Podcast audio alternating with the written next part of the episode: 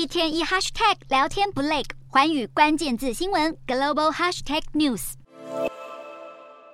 英国首相苏纳克大谈新年经济政策，但仔细一看，首相大人搭车怎么没有系上安全带？这段影片被 PO 在苏纳克的社群媒体上。他在最近前往兰开夏郡时，在行驶中的汽车后座对着摄影机说明政府政策，打算撒钱刺激地方经济。但现年四十二岁的苏纳克显然违规，没系安全带。根据英国政府规定，未依规定系上安全带，可罚五百英镑，大约台币一万九。果不其然，兰开夏郡警方证实，已经向一名四十二岁男子开出罚单。英国首相官邸表示，苏纳克承认自己犯了错，并且道歉，也会支付警方开出的罚款。英国政府在二零二一年公布一项报告，指出，在此之前的过去五年，在乘客发生死亡事故中，当中百分之二十四未系上安全带。